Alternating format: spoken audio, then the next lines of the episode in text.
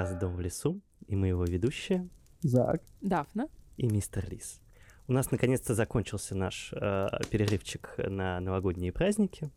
Все покушали салатиков и классно провели время, а еще читали очень много классных книжек, и об одной из этих книжек мы бы хотели с вами сегодня поговорить. Когда мы выбирали книгу для этого выпуска, мы очень много думали, спорили и решали с ребятами, о чем бы мы вообще хотели рассказать, потому что, естественно, читаем мы много, читаем мы разное, у всех свои какие-то есть любимые истории. Но... Да, ключевое, что читаем мы обычно совершенно разные книги. Да, кстати, у нас не очень-то похожие вкусы бывают. Бывают похожи.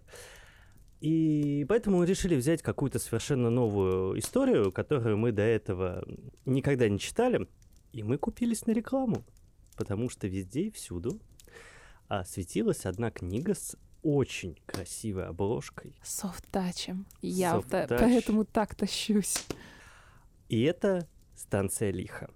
Меня абсолютно точно купила обложка, потому что когда я увидел вот этот арт с многоэтажками, рожью а, и странной мистической фигурой, стоящей там где-то вдалеке в центре, я, всё- я захотел это читать. Я не знал ни сюжет, э, ни о чем будет эта книга. Я приблизительно знал, что это будет городское фэнтези. И все. И, честно говоря, мне, кстати, очень нравится вот эта история, когда, а, прочитав книгу, ты возвращаешься обратно к обложке и видишь там какие-то мелочи, нюансы, на которые ты в жизни не посмотришь. Ну вот, когда видишь обложку в первый раз, не читая текста, да, а, это прикольно. Рекламу этой книги я не видел. И скажу вам так, что я узнал об этом от вас. Что такая книга существует, что она продается, что она, возможно, классная, и что она победитель всяческих э, всевозможных э, премий, номинаций, и она стоит быть прочитанной. Ну, кстати, у Росмена в большинстве своем крутой обложки оформления. Мне вообще очень нравятся книги, которые делает Росмен. А, Я имею в виду, я, я мало их читаю, вот честно, но я вижу как-то оформление, да, и мне, мне нравится. А меня вообще элементарно купить обложкой. Честно говоря, я большинство книг на самом деле даже не по рекламе беру, а я вижу обложку, влюбляюсь и просто не могу не взять. Но, слушай, я смотрел обложку Пикары, и я понимаю, о чем ты говоришь. Она крутая. Ну, у Пикара не только обложка крутая, это же вообще моя любовь. Так, ладно, мы отвлеклись.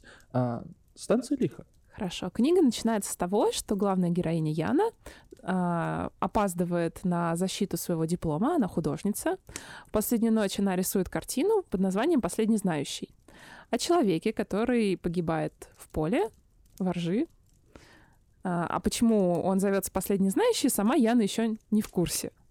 А, вместе с этой картиной она отправляется в свой универ и засыпает в метро.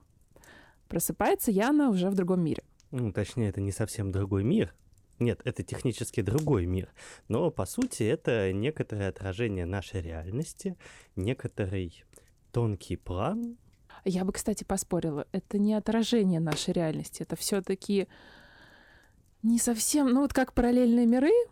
Ладно, я, я так скажу, что книга полна таких условностей, недоговорок, которые ты скорее чувствуешь, чем тебе напрямую говорит об этом автор. То есть есть места, где она вот говорит, что это зовется ладный мир, мир, в котором а, живет Яна, и мы все зовется явный мир, но большая часть повествования, на мой взгляд, на чувствах и ощущениях происходящего. Ну да, пожалуй. Поэтому я не могу назвать тот мир не отражением нашего, потому что он все-таки самостоятельный, там есть свои законы, и они очень сильно отличаются от нашего. А, ну, параллельно, наверное, все-таки самое близкое будет. Ну, вообще, у меня для таких э, случаев есть определение изнанка. И я подумал, что это вот именно она. Я хотела в начале книги, я даже, когда в разговорах я называла это изнанкой, пока не появилось понятие «ладный мир». Но изнанка, она все равно тесно связана с нашим миром. А здесь, мне кажется, связь очень зыбкая. Вам не кажется, что мы начали рассказывать про сюжет и ушли с него в дискуссии о мироустройстве? Так, я хочу, наверное, тогда дать такой дисклеймер, что, возможно, будут спойлеры. Мне кажется, что мы не удержимся. Мы постараемся не вскрывать весь сюжет, но какие-то свои ощущения мы будем, мы будем ими немножко спойлерить происходящее. В общем, ладно, в двух словах. Есть девочка Яна, молодая художница, ей, по-моему, там где-то до 20 лет по сюжету. 23. студентка. А, да? Да? А, ну она же заканчивает университет, да, точно. Вот, она студентка-дипломница художественного училища, если я не ошибаюсь. И э, в последнюю ночь перед сдачей диплома Яна э, пишет э, свою дипломную картину, всю ночь ее рисует. И э, в момент, когда ей нужно отвезти ее в университет, она садится в метро, засыпает, и просыпается все в том же самом метро, но уже не в нашем мире. А, Этот город чем-то похож на наш. Насколько я понимаю, это тоже Москва. Да, это Потому тоже что там Москва. определенно есть МКАД, и я не дом. Но такое ощущение, что этот город живет какой-то своей другой историей, потому что, во-первых, в этом мире есть магия, а, а во-вторых, этот мир населен некоторыми эм, потусторонними существами, а, как их называет автор, всякие разные, и мне очень импонирует да, это название. потрясающее название, согласна. Оно настолько идеально описывает всю вот эту вот славянскую нечисть, которая Ну, вокруг все нас. вот это вот. Все вот да. это вот, всякое разное. А, я хотел сказать, точнее спросить, а вы вообще изначально догадывались, в каком районе происходит действие? Вот, честно говоря, я до последнего представлял Выхино. Я не знаю почему. Потому что Выхино к тебе ближе. Я представлял Новогиреева. Нет, я сначала, давай так, я сначала представлял Выхино, потом представлял Новогиреева, потом по тексту я понял, что это точно не Новогиреево, по тексту дальше я понял, что это точно не Выхино, и когда я узнал, что это за район, я был приятно удивлен, потому что некоторые вот эти вот вещи, когда ты проезжаешь на такси по МКАДу, ты их видишь вот эти вот описываемые. Это Гальянова. Я, к сожалению, не была в Гальяно, но теперь очень хочется побывать. Возвращаясь к сюжету, девочка Яна просыпается в метро в каком-то совсем а, другом мире, где присутствует точно такой же, как ее родной город Москва, но там происходят разнообразные мистические события, обстоятельства, и вообще этот город как будто бы вымирает. На улице нет людей, а, встречаются какие-то странные потусторонние существа. Запомяты. Мне так это название понравилось. Я почему-то думал, что они называются запамяты. Да? А, а я все время запомята читала. Запомято звучит как что-то помятое, а, а запамят от слова память. Ну ладно, может быть. Но в любом случае, а, это не сильно спойлер, потому что это сразу же начало книги, когда она встречает э, человека, который метет улицу, и у него нет лица. Ну, это крипово. Когда девочка пытается выйти из электрички и из метро, ее встречают э, три, Ну, группа людей. три парня, точнее, если быть точным. И начинается какой-то какой-то невообразимый трэш. Там какие-то истории. Вот, честно говоря, самое начало я не понимал вообще ничего. Потому что ей рассказывают, что там идет какие-то, как чуть ли не гражданская война. Чего-то мистического с чем-то не мистическим. И, э, ну, в общем, как и главная героиня ничего не понимает, что происходит, так, в общем-то, и читатель точно так же ничего не понимает, что происходит. Ну, на самом деле, у меня немного по-другому было. Я понимала, что происходит, и мне казалось, оно несколько таким скомканным, что ли, а, когда неуловимо отсутствует какая-то логика, да, потому что а, события меняются резко, да, персонажи как-то а, резко меняют свое мнение и кажутся плосковатыми. Честно, в итоге мне книга очень понравилась, но начало мне не заходило, пока до меня не дошла одна прекрасная мысль, которую говорит главная героиня, что вот этот мир, в который она попала, он как сон. И тут у меня в голове что-то щелкнуло, и все стало по своим местам, потому что все происходит как должно. И именно во сне у нас случаются вот такие резкие перемены событий, да, какие-то нелогичные действия героев, которые у нас там присутствуют, да, и вся вот эта вот логика событий, то есть которая казалась, когда я начинала читать, что она просто непростроенная, там, дырявый мир и так далее. Да, мне она тоже вста- так казалось. Она встала на место. Не только вам двоим, на самом деле. Мне тоже казалось, что мир это вообще-то... Но на самом деле Да. мир сна и мир вот этот магический, он просто не поддается нашим законам. Там можно убегать от пуль и провести за это время э, Диалог. многостраничный диалог. Да? Ну, я многостраничный. шучу, конечно, про многостраничный, но может быть и многостраничный. Да, потому что это сон, и ты понимаешь, что это намеренный ход автора именно гиперболизировать какие-то вещи из снов и привнести их в ладный мир. И это так круто, что у нее получилось. Я в восторге. Тут еще надо пояснить, что девочка живет не одна, она живет с бабушкой.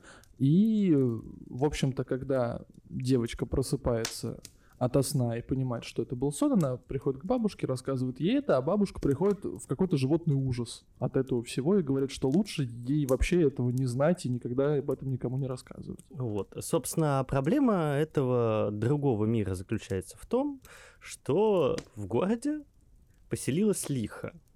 Не буди лихо, пока оно тихо. Да-да-да. Кстати, именно после этой книги я начал понимать смысл этой фразы, как это ни странно. Да, именно так. А, суть в том, что для меня сначала, например, была непонятна мотивация лиха. То есть, ну, какая вообще в принципе мотивация может быть у зла? Зло, чтобы что? Лихо не зло, лихо беда. Да. Ну вот, а потом как-то, и уже и с вами поговорив в процессе, и выстроив для себя некоторые логические связи в голове, я понимаю, что у лиха нет мотивации, оно просто есть. Ну, я, как всегда раньше говорила, продолжаю говорить, да, что хорошая фэнтези — это аллюзия на наш реальный мир. И лихо — это тоже аллюзия. Это, как сказать, материальное для ладного мира, да, материальное воплощение беды. То есть э, в фэнтези тебе не обязательно называть даже, какая именно беда пришла, но вот ее воплощение, и мы с ним будем бороться. В реальности оно то же самое, просто с другими названиями, не настолько материальное. Но давайте не будем скакать э, по сюжету, наверное, тут надо все сказать по порядку. Впечатления у меня в целом от книги неплохие, не хорошие, возможно, я просто не ее целевая аудитория. А, потому что для меня, как для читателя, все-таки важно какое-то чуть более сложное, что ли, повествование, но тут надо сделать скидку на то, что все-таки это детская книга. И, наверное, сложный язык э, понимается чуть сложнее для детей, чем станция лиха. Сильно сложнее. Вспомни, как мы все в детстве ненавидели классику, которую нас заставляли читать в школе. Это я помню, очень даже хорошо. А у меня, допустим, с ней проблема была именно из-за сложного языка, потому что, ну, ну я, я ребенок. Мне интересный сюжет, мне интересны персонажи, мне не интересно продираться через две страницы текста на французском. Ну, а, скажу так, что, допустим, те же самые приключения Тома Сойера и Кекельбери Финна для меня, например, были чуть сложнее, чем станция лиха по языку. Не знаю. Мне наоборот, кстати, понравился очень язык лиха. Он такой в меру красочный, красивый. Нет, он, он красивый. Идет хорошо. Мне в целом книга понравилась я очень долго в нее входил, потому что вот этот вот этап, как раз-таки самое начало, да, э, я не успел познакомиться с главной героиней, понять, какая она, э, чтобы сопереживать э, всему тому экшену, который был в самом начале. Но потом, опять же, у меня должно было пройти какое-то время, чтобы я смог э, прочувствовать всю эту историю, да, прочувствовать персонажей, прочувствовать мироустройство. Вот сложность, наверное, этой книги в том, что на самом-то деле этот мир очень сложный именно с точки зрения ощущения его. А потому что ты не можешь про него прочитать, ты да, его должен чувствовать. Вот, я об этом говорю. И поэтому нужно пройти какой-то, мне кажется, порог вхождения. И я бы советовал тем, кто начинает эту книгу э, читать э, и в первый раз, не бросать ее сразу, если вдруг вам там не зашло или непонятно, или что-то не понравилось, и попробовать, ну, хотя бы до середины дойти и посмотреть. Я хочу сказать, что здорово и интересно становится гораздо раньше середины, а, ну, у меня все стало на свои места вот после этой мысли про сон, да, когда я перестала думать, что что-то происходит нелогично, и я начала как-то вливаться в этот мир, и тут оно все заиграло потрясающими красками, потому что всю книгу тебе никогда не говорят полностью всей информации. Ну, может, в самом-самом конце, да, тебе что-то вскрывают какие-то карты. Но на протяжении этой истории, даже когда главная героиня получает информацию, когда ей рассказывают уже хотя бы частично, что происходит, что она должна сделать, она дальше не выдает это читателю. И это тоже отдельная такая фишка, на которой все это построено, на недосказанности и на условностях ладного мира, которые нужно соблюдать. А этих мелочей очень много, и ты не можешь а, сам предположить логикой, да, какие мелочи должны быть дальше. Ты начинаешь вспоминать какие-то старые суеверие, да, что там нужно домовому оставить э, блюдечко с едой, да, и вот эти вот мелочи, про которые говорили там наши бабушки, например, ну, у кого говорили. Домовой, домовой поиграл, да, отдай. Да, да, кстати. Я один раз пробовала, и реально мне вещь вернули Действительно, дома. всегда вещь находится. Но только я обычно говорю чертик-чертик поиграла, отдай. Не, я один раз домовой, и у меня ложка нашлась, и так долго искала. Для меня непонятна была вещь, откуда взялись герои, кто они такие и как они туда попали, допустим. Ну, опять-таки, во сне ты же не задаешься такими вопросами. Возможно, да. Ну вот а, небольшой спойлер, собственно, в этот ладный мир героиня попадает дважды. И она сама прямым текстом говорит, что первый раз он был очень похож на сон. Даже вот в момент, когда у нее первое попадание, да, она говорит, что мне кажется, что я сплю. И на второй раз все становится сложнее, да, и на второй раз действительно усложняются герои, они становятся более объемными, более живыми, интересными, они меняются, как бы она уже с другими героями там, Там уже не совсем работают вот эти законы сна. Он Да. как будто бы становится более упорядоченным и понятным. Да, А вот еще вопрос тогда. Есть персонаж в книге, который... э, это рыжий кот. Он, рыжий кот. он рыжий кот. Мне понравился. И он разговаривает. И да, И все постоянно говорят «Кот!»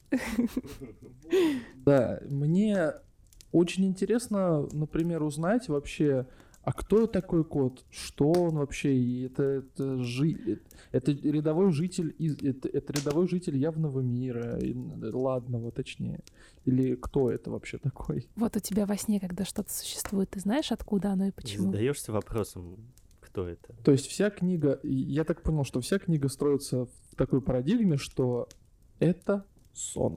Нет. Она строится... Вот я пытаюсь объяснить, Он но я не знаю, работает, как... этот мир работает по законам сна. Даже это не совсем. Он работает просто по другим законам. Он не поддается а, логике явного мира. Мгм. Ты должен как бы а, либо вкурить вот это вот происходящее, да, а, либо, ну, вот как ты сказал, У него что есть оно определенные правила игры. и Да. Ты либо их принимаешь, Да. либо не принимаешь, но от того, что ты их не принимаешь, ничего не происходит, как бы, да. А, Суть в том, что я эту книгу проглотил за один вечер. И я-то вообще-то читал ее, скорее всего, с такой парадигмы, что это книга, которая должна меня увлечь каким-то замечательным сюжетом, но я не понимал фишки. И спасибо, что вы сейчас мне объяснили. Скорее всего, сейчас вас послушаю, задам вам некоторые наводящие вопросы по ходу повествования, и, возможно, для меня пазл сложится в моменте, возможно, мне все понравится. Ну, я к тому, что нужно отключить, а, как сказать, внутреннего скептика, критика и вот тот голос в голове, да, который у тебя пытается все простроить и связать.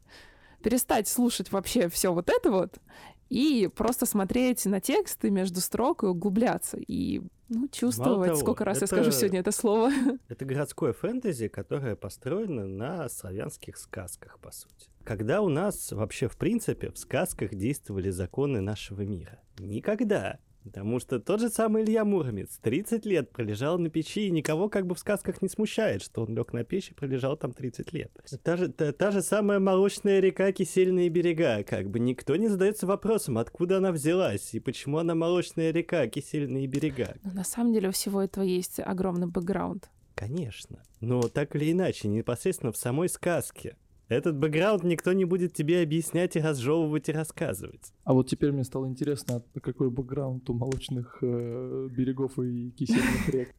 Я не знаю, честно признаю, я не знаю. Я единственное, что знаю, что славянские сказки на деле гораздо жестче, чем их рассказывали мне в детстве, но сейчас, сейчас не об этом. Не знаю, как вас, а меня всегда в книгах э, подкупает э, вот эта мысль о том, что рядом с нами живут какие-то а, потусторонние существа, скрытые от э, глаз, но тем не менее тот, кто их ищет, всегда найдет.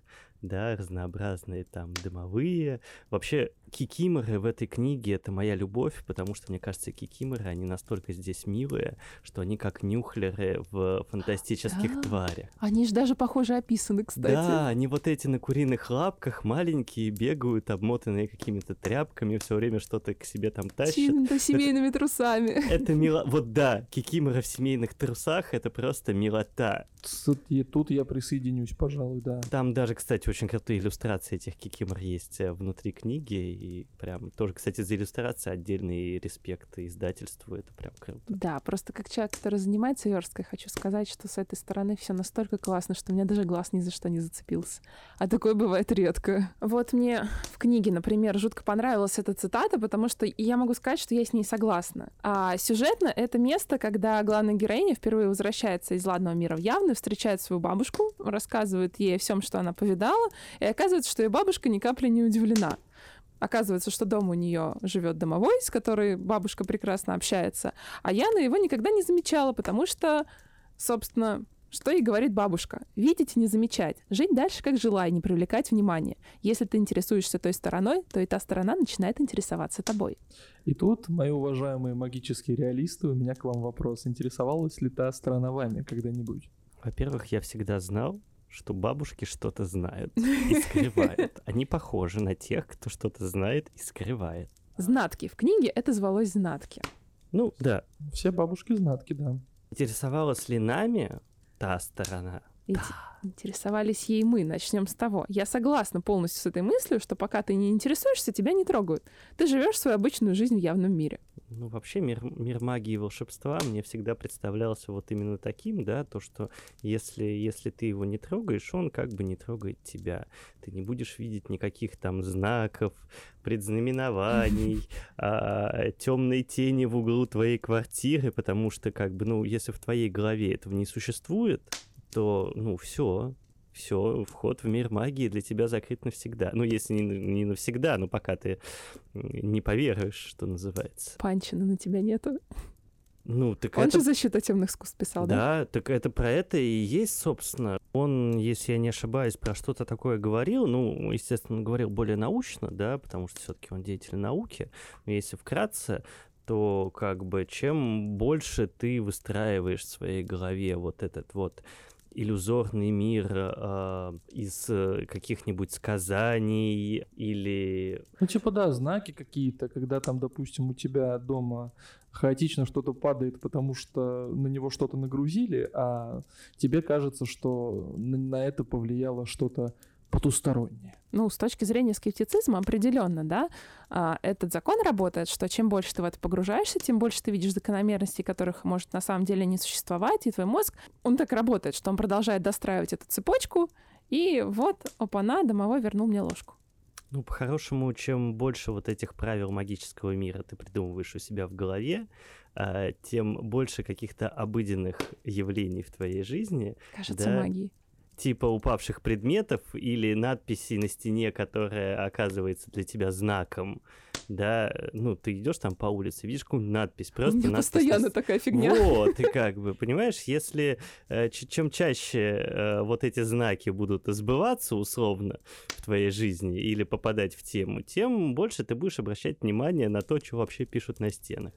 А другой человек, э, который не очень-то верит в какие-то знаки, он эти надписи даже читать не будет. Ну, вот мы опять возвращаемся к тому, что это игра, в которую играют люди. Да, Мне очень нравится, честно. Не знаю, ситуативно могу вас поддержать, ситуативно нет, потому что, с одной стороны, мне нравится в это играть, а с другой стороны, мне немножко страшно в это играть. С третьей стороны, ты просто не читаешь, что написано на заборах. Да, потому что, возможно, на заборах написано не то, на что бы я обратил внимание. А если там будет написано «Зак, иди туда», ты пойдешь?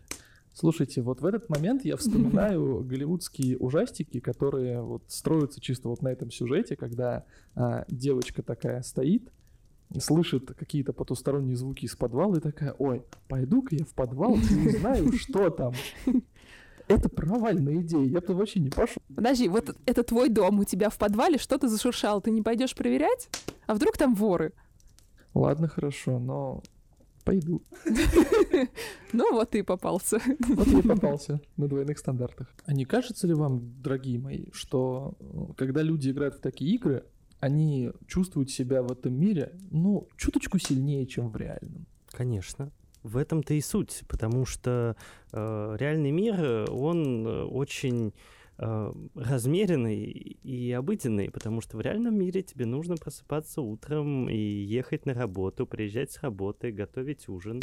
А, допустим, гораздо веселее готовить ужин, если вместе с тобой ужин готовит домовой. Или если ты делаешь заговор на пирожки. Или ты делаешь заговор на пирожки. Бытовая магия. Да.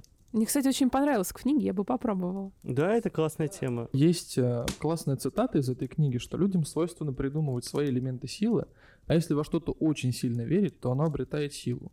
Это бьется с современной реальностью в том плане, что вот есть же вот эти вот как-то курсы желаний, избы. Марафоны желаний Елены Блиновской ты имеешь в виду? Конечно, конечно, это же мейнстрим, ребят. Что, вы ходили на них? Э, нет, но я представляю, что это такое.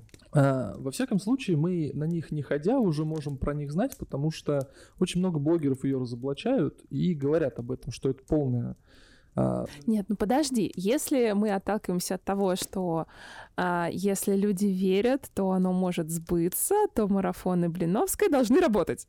Угу. По такой логике, ну, получается, да. По идее, если ты в это веришь, что ты подсознательно будешь делать все, что угодно, чтобы в то, что ты веришь, случилось. Это объяснимо. Ну, по идее, это как, это как эффект плацебо. Он же научно доказан, да, что если дать больному таблетку и сказать, что она тебя вылечит, хотя на самом деле это пустышка, в 90% случаев действительно это работает. Я не скажу за проценты, да, просто Ну не ладно, знаю, я, может, честно. сейчас ошиблась, да, может 90? Быть, ты ошиблась. Мне просто кажется, это какой-то, ну, не совсем реальной цифрой. Я просто часто читаю исследования по поводу различных новых препаратов, и группа плацебо всегда показывает хороший результат. Нет, о том, что эффект плацебо существует и он работает, тут как бы никаких сомнений, и это научно давно доказано. Но суть не в этом. На самом деле, э, вся эта история про марафоны желаний и все то, что двигают современные, ну, пускай назовем их инфо-цыгане, Uh, это все очень не ново, потому что, по сути, все эти идеи они взяли из uh, New Age и того прекрасного времени расцвета хиппи, да, когда какие-то старые религиозные трактаты, они, э, ну, несколько начали, наверное, отмирать в том обществе, да и в нашем обществе, в общем-то, тоже, а, и на их смену пришло прекрасное э, время человеческой фантазии, когда каждый придумывал свою магическую школу со своими правилами. И, конечно же, если ты находишься вот в этой парадигме, да, вполне себе конкретных э, правил магии и колдовства, назовем это так, да, то как бы эти правила будут работать, потому что ты в них веришь. То есть, чтобы марафоны Блиновской работали, нужно просто в них верить. Мне не хочется верить вообще в то, что марафоны Блиновской работаем. Вот в моей парадигме марафоны Блиновской не работают, и это какая-то херня из-под коня. Но тут я хотел бы э, подвязать э, к нашей беседе сюжет из... Э, в какой части Гарри Поттер дал Рону Феликс Фелицио, типа? Кстати.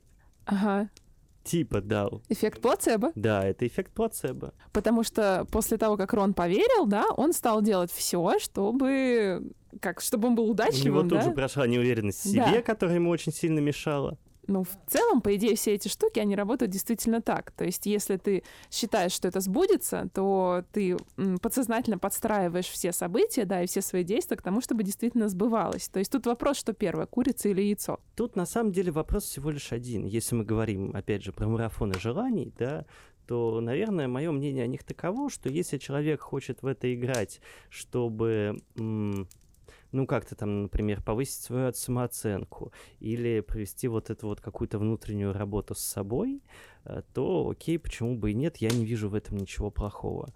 Но когда заходит речь о здоровье, например, и вместо того, чтобы идти к врачу, люди идут к экстрасенсу или на марафоны Елены Блиновской, чтобы вылечиться, вылечиться, например, от бесплодия. Вот это, мне кажется, дичью. Ну да, потому что помимо Елены Блиновской существует еще некоторая каста врачей-натурологов. Что это? Мы сейчас плавно скатываемся в тему инфо-цыганства. А, как бы чуваки на серьезных щах говорят о том, что все твои раковые опухоли это от того, что тебя мама в детстве недолюбила. Это твои эмоции, и лечить их надо подорожничком. Ну, типа, понимаешь, это, это, это дичь. И Какой вот мне, мне не очень нравится, когда э, вот эти две, казалось бы, красивый мир магии и волшебства с, э, пускай выдуманными законами, ну, по моему мнению, э, сливается с миром, когда... Э, мир серьезной жести. Да. И люди пытаются решать серьезную жесть, условно помахав волшебной палочкой. У нас очень интересно сегодня повернул выпуск э, с разговоров о городском фэнтези и суевериях в разговорах о инфо-цыганстве и э, вредной стороне экстрасенсорики и колдовства. Э, но, с другой стороны, ну, тот же самый Инстаграм является же частью нашей обыденной э, жизни, да, и, к сожалению, там вот процветают такие не самые крутые штуки иногда.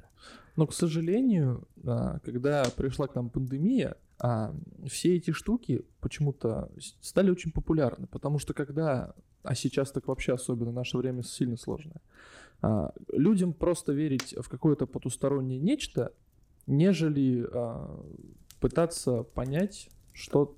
Потому что люди потеряли контроль над своей жизнью. Да в пандемию, да. а, особенно того, что было дальше, ты никак не можешь контролировать происходящее. И в этот момент, когда ты потерял полностью весь контроль, тебе хочется иметь хоть каплю определенности. Поэтому сейчас почти у всех есть колоды Таро. Сейчас самый топ э, продаж большинства издательств — это всякие руководства по Таро, потому что, э, да, это игра. Я думаю, что большая часть людей, которые этим занимаются и покупают, они понимают, что это игра, но им так хочется хоть что-то получить, хоть какую-то устойчивость. Ну, точнее, не так. Это не устойчивость.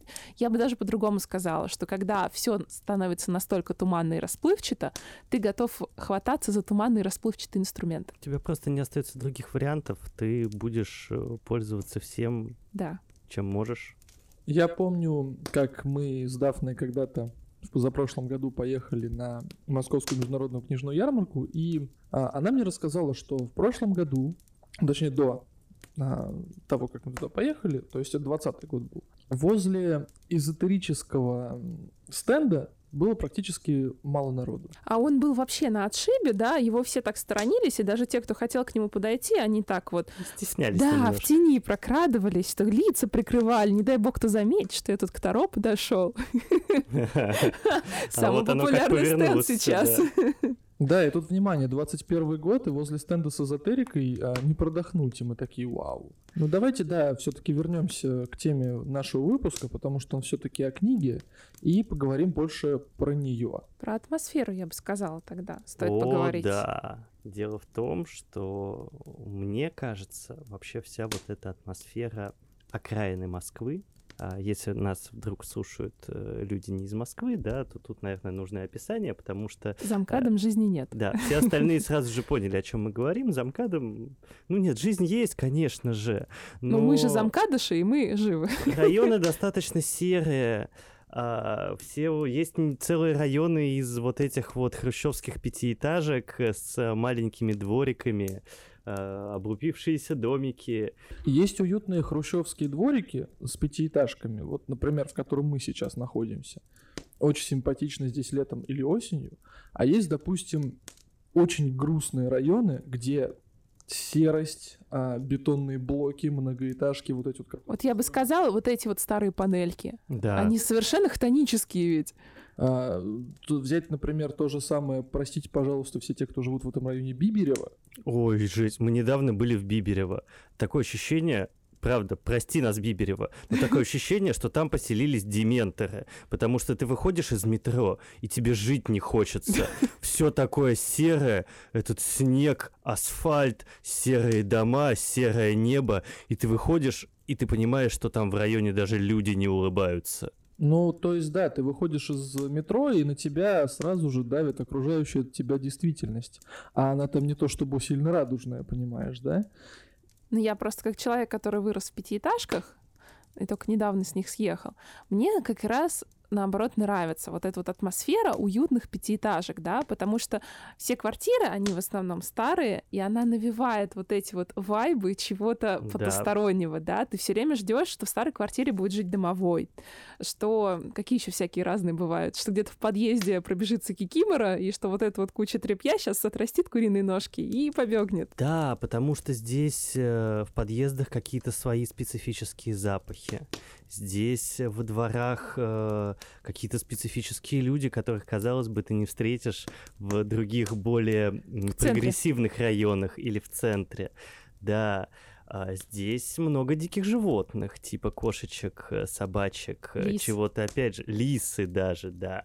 Вот в Кузьминках лисы Чего бегают ты постоянно. никогда, ну, не встретишь тоже в центре Москвы. И э, даже вот эта вот квартира, где мы сейчас пишемся, здесь постоянно какие-то звуки, здесь постоянно какие-то тени, не знаю вот опять же откуда. И да, действительно, все вот это вот пространство, как и улицы, так и внутри домов, внутри подъездов, оно все как будто бы располагает к тому, что здесь творится какая-то потусторонняя дичь, прячутся всякие разные по углам, да, и, и вот что-то вот такое. Вот неудивительно, что люди, которые выросли в такой атмосфере, да, хотят во что-то поиграть. То есть, ну, одно дело люди, которые боятся, да, и они, наоборот, стараются по максимуму закрыть глаза, чтобы не видеть теней по углам своей квартиры и где-то в уголке глаза. А другое дело, когда, ну, ты не наигрался, и тебе хочется еще, и обстановка, в которой ты рос и продолжаешь жить, она способствует тому, чтобы видеть что-то больше. А, я как человек, э, глубоко себе представляющий всю антуражность э, того, что вы описываете, а, могу вам сказать, что, скорее всего, если бы по этой книжке снимался буктрейлер, он был бы шикарен, если бы он снимался именно в антураже вот такой вот хрущевки уютной, в хрущевских дворах, вот в этих вот подвальчиках, где что-то происходит и есть жизнь помимо нашей обычной жизни – и вот это вот прям огонь. Но вот я хочу сказать, что в центре оно все равно кажется каким-то более вылизанным, современным. Вот это стекло, металл. Будто бы да? там не осталось места для всей этой э, старой колдовской дичи. Да, современный мир, в принципе, живет же быстрее, да. Даже в книге была такая мысль, что мы не видим сейчас всяких разных, в отличие от наших предков, потому что мы живем на иных скоростях. У нас есть интернет, там соцсети, работа, быть успешным, амбиции и так далее. А люди прежде, они же жили действительно медленнее. У них было время а, пойти и напечь этих пирожков с заговорами. У них было время а, пообщаться с домовым, да. У них были целые зимы, когда им нечего было делать, и они выдумывали сказки. Просто представь на секунду, что вот сейчас ты Uh, представь на секунду, что, допустим, ты живешь одна uh, и приходишь домой, там, в свой дом, не квартиру, а дом, где-нибудь на отшибе деревни, а ты сделала все свои дневные дела, да, и ты приходишь домой, и у тебя нет ни телефона, где ты следишь за жизнью других людей или с кем то общаешься, переписываешься.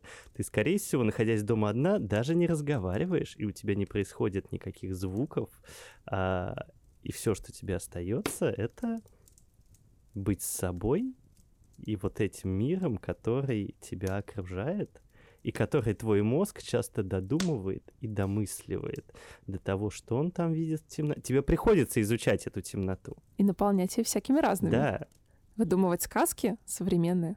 Я сейчас э, совершу небольшой камин в этом, в этом подкасте, в этом выпуске подкаста. А, суть в том, что а, я в детстве имел мало друзей, и зачастую был очень одинок, закрытый в своей комнате. Ну, я себя сам закрывал. Не, это не то, что там меня родители закрывали. А, включал музыку и воображал себе какой-то мир, в котором у меня много друзей, мы тусуемся, и я очень много разговаривал сам с собой. Не знаю, было ли у вас такое или нет. Не, никогда не разговаривал сам с собой. А, ну, у меня с детства, ну, как мне мама сейчас рассказывает, я обожала проводить время сама, потому что я постоянно рассказывала истории. Она говорит, что как она ко мне в комнату не зайдет, я что-нибудь сижу и выдумываю вслух. В общем, так моя мама а, считает, что я пишу с самого детства, потому что, когда я не умела писать, я вот сидела одна в комнате и со своими куклами себе все это рассказывала. Выдумывала, да. Да, я помню, у меня в детстве была мечта, я, короче, на ночь выстраивала э, всех этих кукол, сидя на изголовье своей кровати и надеялась, что в полночь они оживут. И все эти истории, которые я выдумала, начнут с ними случаться. Вот сейчас звучит диковато, да? Я смотрю, у вас лица немного да, вытянулись. это, честно говоря, немножко крипово. Я, да, оживающие куклы моя тема, я, это моя большая мечта детства. Я просто не очень люблю, ну, точнее, как, я спокойно отношусь к куклам, но у меня вызывает э, легкий страх вот эти куклы, которые очень похожи на человека. Ну, это как вот этот эффект зловещей долины. То есть, как бы это кукла, но она прям такая, а, как это называется, антропоморфная, да, то есть у нее там похожее на человека лицо, э, и, и вот да, эти вот безжизненные были. глаза просто у меня, меня вызывает какой-то древний ужас. Это тебе безжизненные, а у меня у каждой куклы был огромный бэкграунд. Ну, слушайте, тут э, есть же еще и некоторые люди, которые тоже вызывают у тебя некий эффект зловещей долины своей фарфоровостью и ненастоящестью. Это касается, допустим, каких-то медийных персон, которые там выкладывают фото в своих соцсетях. А ты пугаешься? А, ты знаешь, до того момента, как я узнал об эффекте зловещей долины, я просто об этом не думал. А потом вот произошло ровно то, как вот вы говорите, что пока ты не интересуешься изнанкой, изнанка не интересуется тобой, я начал в это дело углубляться и понимать, что да господи, ну вот эта вот дежурная улыбка с выражением «Я убью тебя и всю твою семью». Простите. И это просто это какая-то жесть на самом деле. И ты смотришь это все, и вроде как бы тебе, ну, должно быть страшно. И мне, и мне реально иногда прям становится страшно. Ну, не по себе, да, я, я понимаю. Я вот когда тоже до того, как узнал, что такое эффект зловещей долины, э, то есть ты как бы испытываешь просто какой-то... Да расскажите уже, что такое эффект зловещей долины. А, мне рассказали. Ой, упомянули. извините, извините, пожалуйста. Эффект зловещей долины это, а, ну тут проще на примере, наверное, объяснить. Вот а, представь, что у тебя есть андроид, очень похожий на человека, но не на 100%, а вот он чуть-чуть в чем-то отличается. В моторике движения, в мимике. То есть, и вот это чуть-чуть, оно вызывает у людей, смотрящих на этот предмет, да, на андроида в данном случае, чувство неясной тревоги внутри. И этот эффект срабатывает исключительно вот на чем-то человекоподобном. Например, очень похожий на человека кукла, но недостаточно. А, Человек в маске может вызывать эффект зловещей долины, если он двигается как-то немного неестественно. На этом очень многие фильмы ужасов построены. И вот всякие такие приколы. Вот, поэтому, да, я когда-то читала, что андроидов, всяких роботов современных стараются делать не похожими на человека. Да, потому что если он будет похожим на человека, человек будет тревожиться рядом с ним. Это какой-то внутренний инстинкт. Да, Интересно, э, почему? Мне всегда казалось, мое предположение, да, почему так, потому что я как-то анализировал свои мысли, связанные с этим. Мне кажется, что это кто-то, кто прикидывается человеком. Но я не знаю, зачем он это делает. Но зачем-то же он прикидывается человеком, чтобы оказаться рядом со мной. Вот теперь прозвучало жутко. Вот мой страх, он на чем-то таком построен, да, как бы. Когда ты видишь даже вот, э, это как у меня был знакомый, я долго не понимал, почему я, разговаривая с ним вот в лицо, у меня тоже возникает это чувство тревоги. А потом оказалось, что у человека искусственный глаз. Просто он сделан настолько профессионально, что он отличается от его естественного глаза тем, что там чуть-чуть другая моторика. Но ты это замечаешь не сразу, твой мозг это обрабатывает не сразу, но в целом картинкой твой мозг видит, что с человеком что-то немножко не то. И вот я только потом понял причину вот этой вот какой-то внутренней тревоги, когда узнал этот факт. Кто следит за нами давно и подписан на наш телеграм-канал, знает, что, вообще-то говоря, мы тут задумали небольшой э, проектик. Он не совсем касается нашего подкаста, но мы не можем о нем не рассказать, раз уж мы заговорили о пятиэтажечках и всем этом Их Тони. хтоническом вайбе а, окраин Москвы. А, мы задумали снимать буктрейлер по книге, которую написала Дафна. Эхе. А, Вот, это тоже городское фэнтези, а, и как раз-таки мы собираемся снимать его вот в этой вот атмосфере а, пятиэтажных дворов. Э, Зак меня сейчас поправит, потому что он больше вход, вхож э, в эти молодежные темы, ха-ха. А, Это все потому, что мне нет 30. Как это? Есть же вот этот термин, который называется Russian Doomer. А Russian Doomer это все-таки больше относится к музыке. Да. Да, и я понимаю, о чем ты говоришь. Это сейчас очень сильно а, поднялась мода на New Wave Rock Music, а, что-то в духе музыки Цоя. И делается она сейчас настолько антуражно по По-цоевски. по-цоевски, то есть это супер серая атмосфера, а, атмосфера, когда у тебя звучание как будто бы с пленки кассеты, и ты когда ее слушаешь, ты прям погружаешься в эту атмосферу серости, которая тебя вот так вот на тебя наступает, и как будто бы тебе становится немножко грустненько. Вот это называется Russian Doomer Так это же она и есть. Это же вот эти пятиэтажечки все мистические. Самое интересное, что большая часть времени действие у меня происходит в центре города. Я знаю, ты там вообще, если не ошибаюсь, в книге не говоришь, в каком городе даже действие происходит. Но, насколько я поняла по своему редактору, город настолько узнаваем, что она была уверена, пока я не сказала, что я живу там. А, ну, От нее реально была такая фраза, а я думала, что ты «М, не скажу, пока не скажу. Но город узнаваем. Но там, в общем, столько раз упоминаются эти несчастные спальные районы и их тонь, что я согласна снимать буктрейлер нужно именно там. Так что подписывайтесь на наш телеграм-канал. Мы там будем выкладывать всякие маленькие ролики с наших съемок, показывать процесс, ну и, конечно же, сам буктрейлер по книге, которая называется «Катерия». Пристанище заблудших. Все будет выкладываться туда. Но тематика Russian Doomer меня радует, я прям хотеть. Не знаю, как вам, а лично мне вообще вся э, тема про городское фэнтези очень сильно импонирует. А, наверное, потому что э, я вообще, в принципе, очень люблю магию, мистику, э, приключения и все, что с этим связано.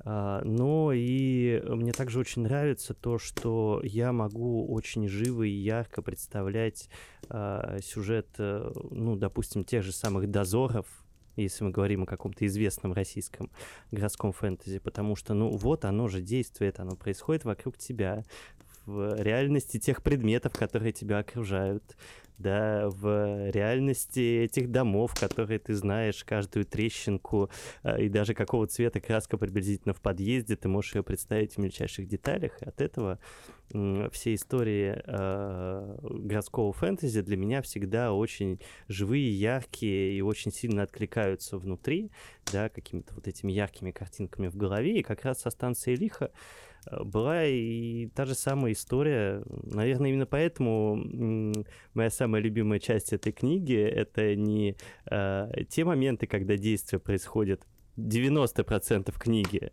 да, э, происходят в потустороннем мире, назовем его так. А мне нравятся вот эти вот маленькие 10%, когда она возвращается домой к своей бабушке, да, в эту пятиэтажечку или девятиэтажечку, что там у Девяти. нее, девятиэтажечка, по-моему.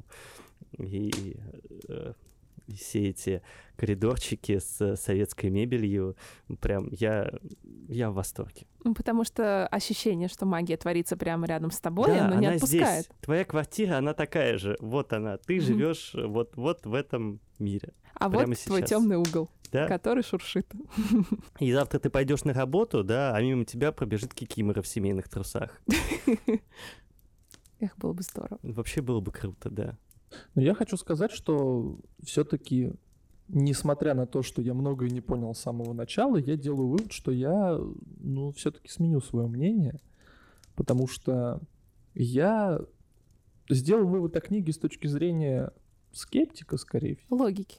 Или, да, логически что-то себе домыслил и понял, что у меня что-то не складывается, и как будто бы мне что-то не говорят. Как будто бы это бред сумасшедшего. Да, Так тебе намеренно не говорят всю книгу. Давайте так, после этого разговора некоторые вещи, которые я не понял при прочтении книги, они для меня встали на свои места, и я посмотрел на них немножко по-другому. Я, наверное, так скажу. Ну, пазл сложился. Пазл сложился, и сейчас я могу с полной уверенностью сказать, что а, оно хорошо. Ждем, ждем продолжения. Вроде как там будет продолжение. Я рада, что мой год открылся с хорошей книги, потому что мне обычно редко на такое везет. Ну что, будем заканчивать. Читайте хорошие книжки, слушайте наш подкаст, Смотрите буктрейлеры. смотрите буктрейлеры, подписывайтесь на наш телеграм-канал. Все ссылочки будут в описании к этому выпуску. А также оставляйте комментарии, ставьте сердечки, звездочки и проявляйте всякую разную активность а, в наших а, стримингах, где мы размещаемся. Это будет очень круто. Мы очень ценим вашу поддержку. И любим вас. Очень. Очень-очень сильно. А с вами сегодня были Дафна. Зак. И мистер Лис. Спасибо большое за прослушивание и всем пока.